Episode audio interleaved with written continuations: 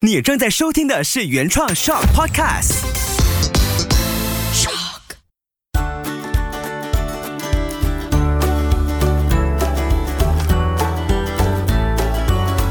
秋月的育儿天地。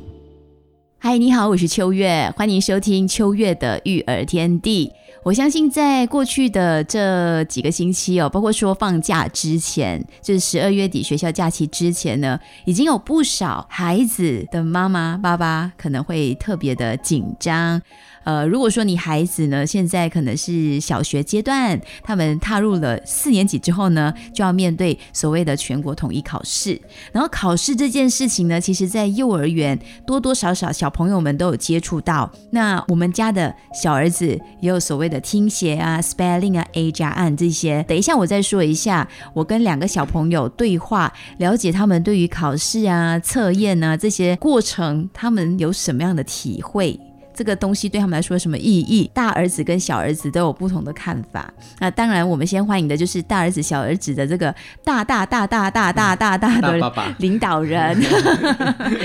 欢迎小马。Hello，我是小马。所以你是要问我什么？就我这期邀请你来，因为呢，这次孩子在面对有点像是正式的第一次的考试的生活，然后在这个过程当中，我发现你扮演了非常重要的一个引导的角色，尤其在过。过去的三天，包括今天哦，每一天几乎都是早起。对，那从这个过程来说，你自己觉得呢？这个孩子考试，我们爸爸妈妈其实应该扮演什么样的角色？先说一下，就是以前我们小的时候，幼儿园就已经有考试，然后也有排名。现在的小朋友是幼儿园和一到三年级小学是没有排名。哎，你知道吗？我幼儿园排名这件事情哦，很有趣。我打个岔，因为呢，那个过程对我来说，我觉得它又像是肯定，又像是伤害。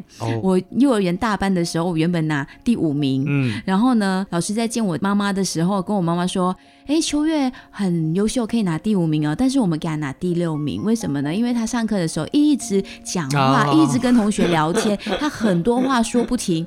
然后我就躲去个角落，好吧，第六名我也接受。但我印象就很深刻了。但是我在那个过程就发现，原来我说话的能力就被老师看见了。可是那个时候的老师是给你降了一级，而不是说，哎，秋月很会说话，所以我给他升了一名。对，没有。但我那时候不理这种社会的标准啊。当然了，但现在的小朋友，他到四年级的时候才可能真正体会到考试是怎么一回事。但是虽然我知道有很多的小学可能。有偷步，在一到三年级的时候就有一些评估啊，评估提前让孩子去体验。但我知道有些是偷步，真的让他们有考试考试成绩啊，评分呐。所以这一次大儿子 Kobe 他四年级的第一次全国统一。评估测试的这件事情，他蛮看重的。我发现他蛮看重，因为班上的氛围很好，老师带动那种学习的氛围很好，所以我跟你说，我就问大儿子，哎，你觉得考试对你来说有什么意义吗？那我用了“意义”这两个字，哇。他突然间很认真，可能是今天他考完了，有一种成就感。他就跟我说：“我觉得考试很好。”我说：“为什么呢？”他说：“可以了解自己的程度到哪里，然后去发现自己的字体可以怎么去变得更好。就有时候听写的时候，他可以学会新的词汇，然后在作文上可以运用的更好。所以这些评估对他来说是找出自己的不足。如果有些人没有转念的话，就觉得这是来让我应付。或者是我要必须要跨过这一道非常大的一个坎的，嗯，它有点像是测试自己的程度到哪里，了解哪里不足之后，可以在下一次怎么提升，因为它的重点是放在下一次怎么比这一次更好，嗯，所以我听了很感动。然后弟弟呢很可爱哦，我我就因为弟弟明天有 A 加案，我就问我就问弟弟，那你觉得呢？像这种有点 test 的感觉的过程，你觉得是什么呢？他就很天真无邪的说。不知道，我说不知道也是对的。以他这个年龄，他也不需要知道太多。对啊，但我还记得以前弟弟小的时候，有曾经为了 A 加安，他就觉得那一两个字他不会，他可能有十个字，他八个字会了，但是那两个字可能很长，他背不下来，所以他不愿意下车去应付这个 A 加安，他不想上学。嗯啊，然后我我们用了什么方式？你要分享一下吗？你你你说，我们后来就跟他说，没关系的，这个不是呃考试，也不是什。什么特别严重的事情，它是让你知道，哎，你学习掌握到多少，然后我们就请他 focus 在自己会的。其实这件事情也是发生在今天，他们 Netflix 的最新一集《Sonic Prime Season Three》出现的时候，因为弟弟在他自己在看电视的时候，哎，他说上了，上了之后，我察觉到他的神情没有太过兴奋，为什么呢？因为他说。Season One、Season Two 有八集，Season Three 只有七集，他就很纳闷，怎么只有七集的？我想说，Kaden，你看到有七集，而且今天准时上映了，你没有感到开心吗？他讲说开心啊，可是为什么有七集？然后我就跟他说，你要开心你现在所拥有的，而不是失去的。你拥有的就是今天准时上映，而且有七集可以看，这一点你开心吗？他就说开心。那。少一集会让你的影集不完整吗？他就说没有，嗯，然后就开始笑起来，他就开心起来，就是。看见拥有的，不是看见没有的。哇，没想到刚才那个短短的过程，你也做了这么棒的引导。所以孩子其实无时无刻都会有很多日常中出现的一些关卡，就其实我们都可以从中扮演很重要的引导的角色。然后这个过程呢，因为考试周嘛，我就发现，呃，我身旁这位爸爸很忙，很早起床之余，也引导大儿子怎么去看待考试这件事。原因是他星期。二的时候要开始第一天的考试，星期一的时候我就注意到他晚上想要温书，嗯，到比较迟，到九点多的时候他在看书，可是看一面看着一面的啊，一面在那打呵欠，揉眼睛，对，揉眼睛，或者就是趴在地上这样看，有点像我以前，我以前曾经在中学的时候就趴在地上看书。然后结果我趴到睡着，到隔天早上不是大概四五点的时候，我妈就起来上厕所的时候，看到我趴在地上，以为我晕倒，她就拍明明，因为我叫建明嘛，她就明明。你还好吗，明？然后哦，我睡着了。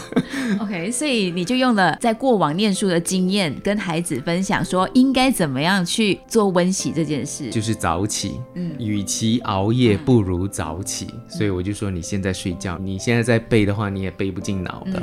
不如的话，你明天早上爸爸。起来叫你五点，我们一起来温习功课。他就说好，因为他从来以前没有这么做过，嗯，所以我这一次我就全程三天都这么样去带领着他。三天我主动自己五点爬起来，然后叫醒他，然后让他五点自己去吃了个早餐，然后再慢慢的去温习功课，然后六点多的时候再再来去学校。他就感觉这样子特别好，尤其是在当天星期二考完第一天试的时候，他见到我，他就说：“爸爸，明天也要五点叫醒我。”我觉得这样子的感觉很好，因为他都有把当天五点钟醒来一直到六点钟的那一个小时的温书的所有的东西都背下来了。你相信吗？我觉得接下来每一年年年他都会采用这种方式。对对对，因为第一次体验已经有让他感觉非常的良好，而且是真的实际上帮助到小朋友在比较清醒的脑袋状态的时候去做所有的复习，所以他提早到学校，even 是第二、第三个到学校，他都觉得很好。好，跟同学一起复习啊，那个感觉很好。现在的小学生对考试的这一方面，也要看个别不同的学校，他们给的压力或者是态度都完全不同。我们其实蛮感恩，就是科比有一个很好的老师，这样子引导着他，当然也有很好的父母引导着他了。但是对于以前你应考的时候，其实你的态度是什么？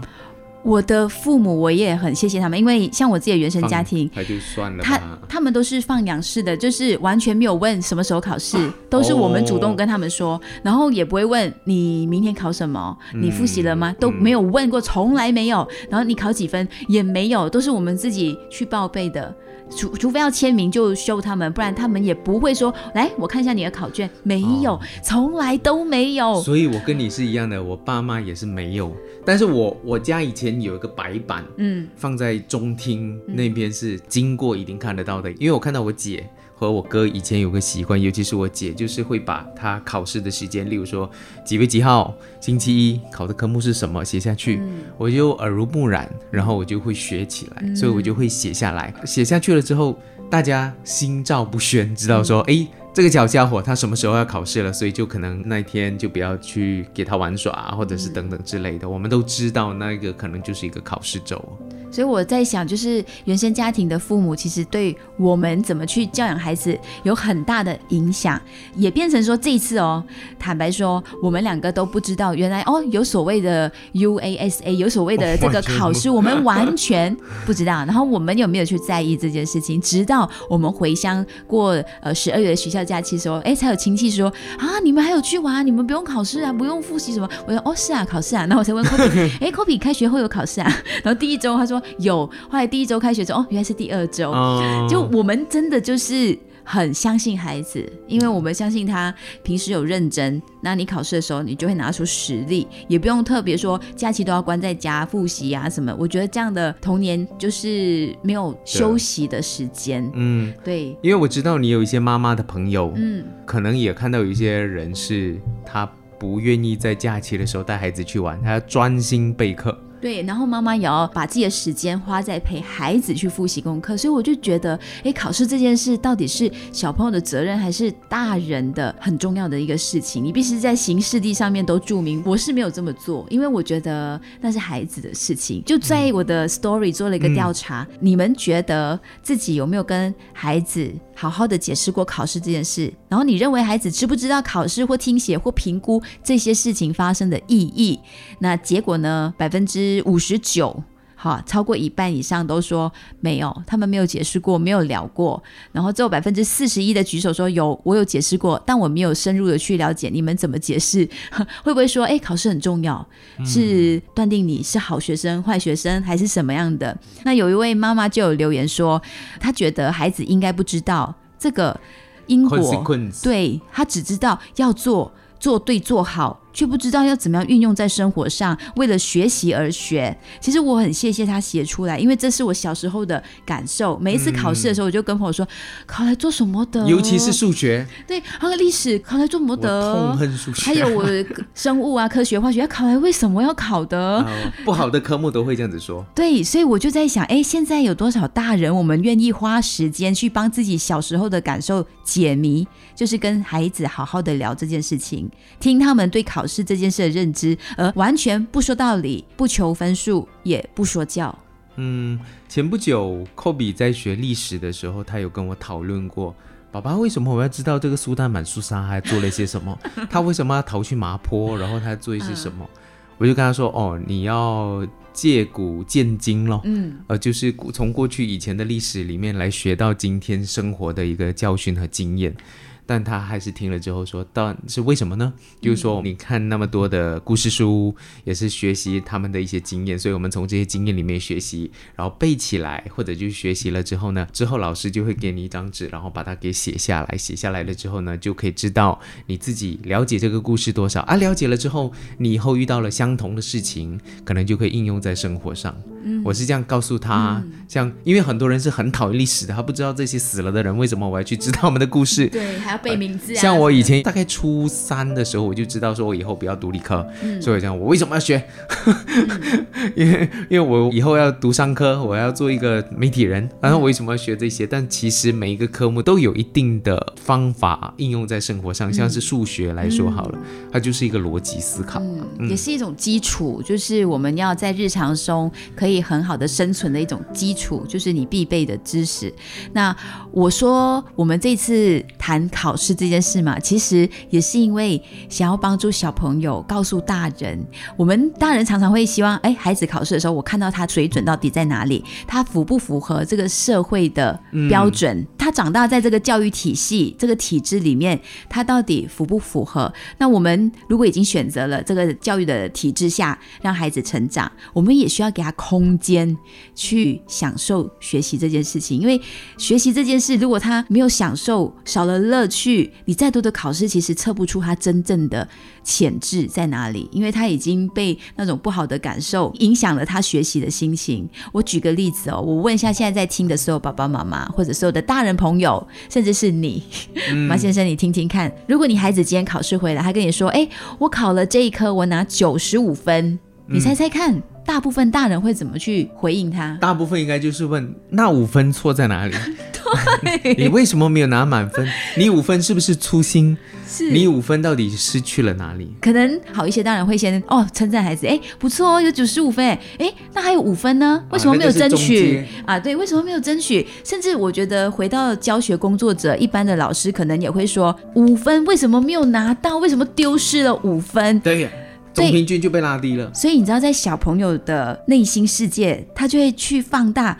为什么我那五分都做不到？嗯他可能就会去怀疑自己的能力，甚至会觉得我再怎么努力，别人也看不见我拿到的那九十五分。这就是刚刚我跟 Kaden 说的那个嗯 Sonic Prime 嗯七级的那个，你要珍惜现在拥有的，看到得到的。对，你要看见自己已拿了九。十五分呢，对，但是他们看不到是谁造成的呢？大人啊，所以 我们社会的框框标准，因为老板都会骂，嗯。为什么只有两个 million 的 sales，为什么不是二点五 million？那五百千去了哪里？嗯，老板，怎么你没有看到我帮你争取了两百万？是。对啊，这个其实是真实的情况，就是真的有妈妈之前跟我聊过，哎，我我真的是看见了我孩子拿了很高的分数，但是我会去他不开心，对，他会去想为什么没有办法拿满分？诶，是还有哪一些我可以帮助他下一次可以更高？当我们一直在追求，我们满心期待的，诶，觉得自己有能力可以帮助孩子变得更高的分数的时候，其实某种程度也在变相的给孩子更大的压力。其实他是不开心自己，他是嗯不满意自己的生活，因为他可能在工作上，他的哦 KPI 永远没有满分。嗯你在工作上 KPI 不可能满分的。嗯我即使那个时候 KPI 是成绩前三的，就是在整个公司里面这么多人，嗯但我永远也拿不到满分。可能他们因此而有一些是这样子的那种心态吗？也有可能的，就是在孩子身上，我们可以得到更多的满满足慰藉。足。对，我们在那个过程，其实就不小心的变成了希望孩子是完美的。所以他也变成了那个把自己不喜欢的老板投影在自己身上了。哇，你可以扯到去那么远。没有啦，只是想一 工作工作的环境啊，对啊，也有可能的，因为现在双薪家庭很多啊，爸爸妈妈各自面对职场的压力，有时候这些压力转换不过来，会带回家，不小心就会变成在孩子身上发生了。我已经忘记我上一次拿满分是什么时候。我中学应该没有拿过满分，嗯，从来没有。我最靠近的可能是九十几。嗯，所以那些满分对我们成长有什么特别的意义吗我都忘了，没有。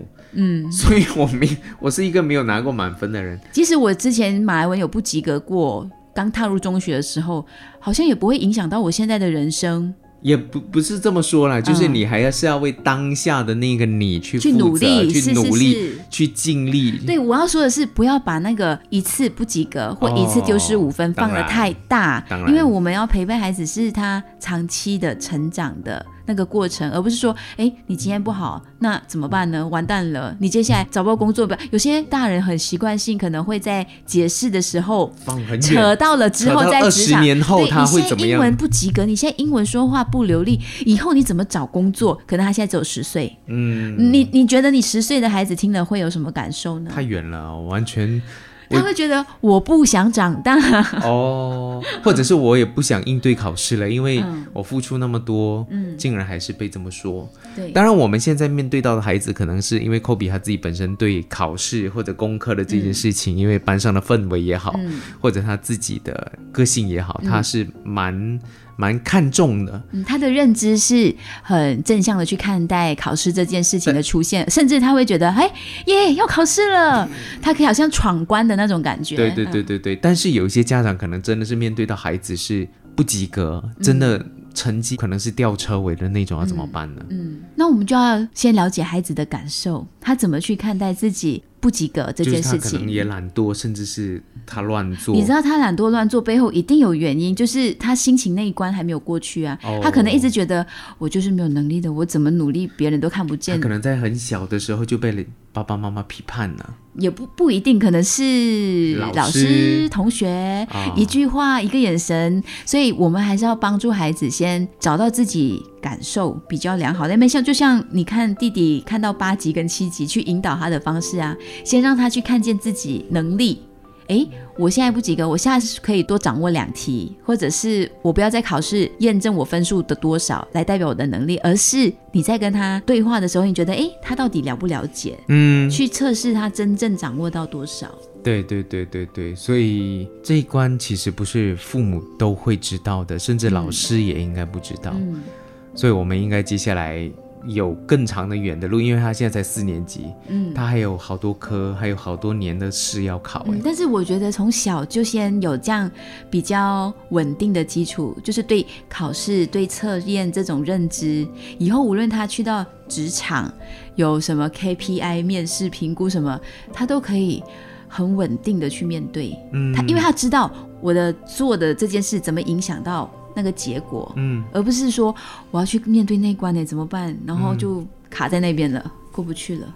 所以回到来听到这里的朋友，那接下来如果说你孩子很开心的带着他的成绩回来的时候，我们可以稍微去留一下自己的反应，嗯，嗯，所以现在演习一次，演练，对对对对，哦他跟你说，哎，我拿八十分哦，我们不要去特别去放大那二十20分，嗯，先给他正向肯定，鼓励他。哎，这八十分你掌握到，谢谢你努力。哎，把孩子你看见他做得好，做的已经有花了一些力气去为自己争取的责任啊，或者表现都好，先给他正面的肯定。然后接下来呢，你就不用太操心他了，因为他已经知道他这么做的方向是可以继续努力。嗯他就不会去放大那二十分啊，或者为什么大人总是看不见我，我不够好，我永远都没有办法做到你们要的孩子那样的感觉。除非他自己要求说，妈，我这二十分，我可能在作文那边不够好，或者是在我的应用习题那边不够好，接下来他主动说要加强，那就说引导他去加强，好吗？嗯我还记得我以前中学高一的时候，我我完全适应不来那个氛围，还有那个竞争的压力，因为是前段班的，所以我高一的上半年我进入试读，读中的话试读应该就知道说，如果再读一次试读的话，可能就要留级两次还是三次忘记了，我那个年代，嗯。然后所以我自己给自己的一个目标是，我下半年不可以试读，诶，下半年我就主动自动升级，嗯。就没有留级。嗯。所以这是我给自己的目标啦，嗯。所以那个时候就会设下自己的目标，不是父母给的。对，这个这个才是内在的驱动力啊！就是你发现了，原来我可以自己为自己做什么样的努力，它才可以带来正向的结果，而不是大人逼着你，你要去补习，你要去做这个习题，你要去掌握这补习也是我自些。己找的。对啊，我也是，我我那个年代也是我自己找我的。家里没有推荐老师，或者就是要我学这个学那个。我只要跟妈妈说我要去那里补，然后他就再送我去还有给学费就可以了。啊所以所有的老师也是自己去去找。内在驱动力是很难找到的吧？对，我觉得从日常中就可以让孩子做到这件事情了。哦，就比方说温习功课这件事了，诶，你可以自己选择，你要现在复习还是明天早上，你就给他做一个决定，他就觉得原来我内在可以帮我自己做主，就可以达到这件事情。嗯，然后我在想，因为考试哈、很重大的那种，呃，可能几年考一次那种重大的测试，像 SPM 这种，类似或者国外的中国的哈嗯。或台湾都好，这种测试呢，通常你在前后就会发现说，孩子面对压力或者面对这个考试的结果，然后做了一些你不想发生的事情。嗯其实那些都是在前期从小的时候，我们就可以先帮他建立比较健康的去看待考试这件事情的发生。哦，有一些悲剧。对，这也是我们现在不提早做这样子的一个心智上的锻炼，帮助孩子，帮助自己。然后你到重大的考试出现的时候呢，其实就会影响孩子了。嗯，嗯我很期待他接下来真的面对这种大考试的时候的心态是什么。嗯，如果我们从小现在这样引导，因为我也还不知道他未来会发生些什么事情，对对，但至少目前过去三天嗯五点起来陪他温书的那个感觉是蛮好的。重点是我们也教他怎么样去放下。第二天科学，他在一些项目里面有一些部分，他其实是完全掌握不到，然后他发现其他同学也看不懂哦，可能到时候我们再回来才一起讨论。但 但是是吵得同温层，耶，我们都不会。对，但是他的那个过程，他说那一天不顺利，他觉得有点不开心，然后后来呢就去游泳，然后就让他帮助他放下了这件事。嗯，其实这些都是人生以后他自己要面对的。嗯我们现在只可以做这种引导，帮你转换，然后让你知道你可以怎么去建立比较帮助到自己的认知跟价值观。可能两个礼拜后他就忘记这件事情。对对对，肯定的。忘记是最好的，因为接受他、放下他、处理他，嗯还有面对他。嗯，啊，对，虽然顺序刚刚好像有点调换了，但差不多就是这样了。啊，掌握到就是已经很厉害了。好了，所以今天这一集呢，其实就是请马先生来谈一谈过去他三天早起、早送、早陪孩子这件事情，到现在考完了收工的感觉。嗯，也让我想到我之前主持一场活动，呃，是一场咖啡烹调的类似这样子的一个比赛。